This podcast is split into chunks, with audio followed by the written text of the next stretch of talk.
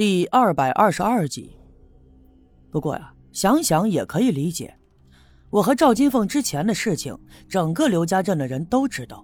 那天晚上，他穿着我的衣服从我的院子里走出去，这件事儿也已经在刘家镇传开。所以啊，有人会认为那一晚上我和赵金凤一定做了那件事情。想必是金枝听到了风言风语，醉酒以后难免会情绪激动。而且直觉告诉我，今天早上他们俩迟到，一定是因为昨天的事。我之所以要主动要求去赵村长家里看看，是我觉得这事儿呢，解铃还需系铃人，很多话我要当着金枝的面说清楚。不管将来赵金凤是要跟金枝生活在一起，还是我会带着她离开这儿，那总不能现在这个时候让金凤受了这样的冤枉，蒙了这样的羞耻吧。打定了主意以后，我离开了村部院子，就来到了赵村长家。刚到他们家门口，就看到围着几个人。这几个人我认识，都是赵村长左右两家的邻居。他们正站在院门口，探头探脑的往院子里张望。我刚靠近，就听见里面传来了一阵吵嚷之声，听声音应该是刘老二的。你是不是太拿你自己当回事了？你敢动手打我妹子？给你点脸，你就上了颜色了，是不是？光听这一句，我基本明白了院子里发生了什么事儿。想必是刘老二知道金枝打了金凤的事儿，金凤是他的表妹，他自然会特别心疼。那么这事儿跟我有关，我不能就这么看着，所以我连忙向院门口走去。人们见是我来了，纷纷向两旁闪开，他们三三两两的在背后议论。我知道他们在说些什么。但是我没心思搭理他们，赶紧快步的就来到了屋门口。还没等我伸手推门，门呢却咣当一声开了，金枝跟头把似的从里面摔了出来。他没站稳，仰面朝天的摔到了我的面前。我连忙弯下腰，伸手打算把他扶起来。就在这个时候，刘老二也从屋里冲了出来，他眉头紧皱，怒气冲冲，两只手紧紧的攥成拳头，脸上憋得通红。而赵金凤呢，紧跟在他的身后，用力地抓着他的一只胳膊，试图阻拦他，还一边哀求道：“二哥，二哥，你别这样，我没事的，二哥。”我赶紧伸手把金枝从地上搀扶了起来，然后转身拦住了刘老二，我劝慰他：“哎，二哥，二哥，别这样，有话好好说嘛！啊，今儿是个大日子，别动手，别动手。”刘老二抬头看了看我，脸上怒气未消。伸出手，在我的肩膀上推了一下。他是刘家镇的小分队长，那么多少是会一些功夫的。他这一推，我完全没有防备，身子向后闪了个趔趄，差点摔倒。而刘老二呢，却根本就不顾这些。他瞪了我一眼，说：“哼，还不是因为你！你们这些县城里来的家伙呀，就没一个好东西。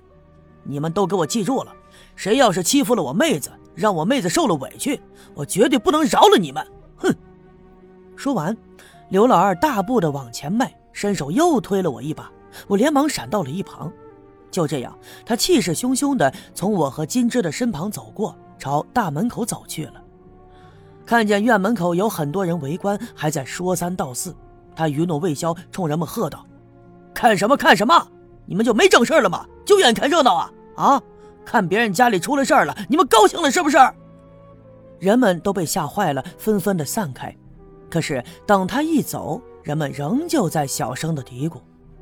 当然了，发生了这样的事情，换做是谁都会背地里议论几分的。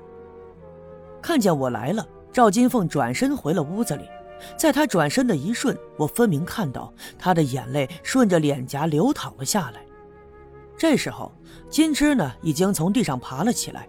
我赶紧走到他的身旁，想安慰他几句。不管发生了什么，毕竟啊，今天是他和金凤订婚的日子，这满院子的宾客都在等着，总不能让大家伙看笑话吧。可是，来到他面前的时候，我分明闻到了一股子酒气。看来呀，不光昨天晚上他喝醉了，今天早上他也一定喝了酒。金枝，二哥的脾气啊有点暴，你呀多担待着点他那人热心肠，你也是知道的。这有话呢，咱们回头再好好说啊。现在村部里一大堆人都等着你和金凤去敬酒呢，啊，你们先好好的，行不行？我的话还没说完，金枝就看着我咧开了嘴笑起来。虽然说他喝醉了，眼神有些迷离，脸呢也是通红通红的，身上还有几个鞋印子，想必是刚才刘老二踢的。但是他这笑容里仍旧满是轻蔑和不屑。他的这种不屑呀，就好似一把刀一样，一下子戳进了我的心里。在那一瞬间，我忽然觉得无地自容，就好像就好像是做了什么见不得人的事一样，被人抓了个正着。脸腾的一下子就烧了起来。哼，你也知道，今儿个是我和金凤订婚的日子啊。过了今儿，她就算是我的媳妇儿了。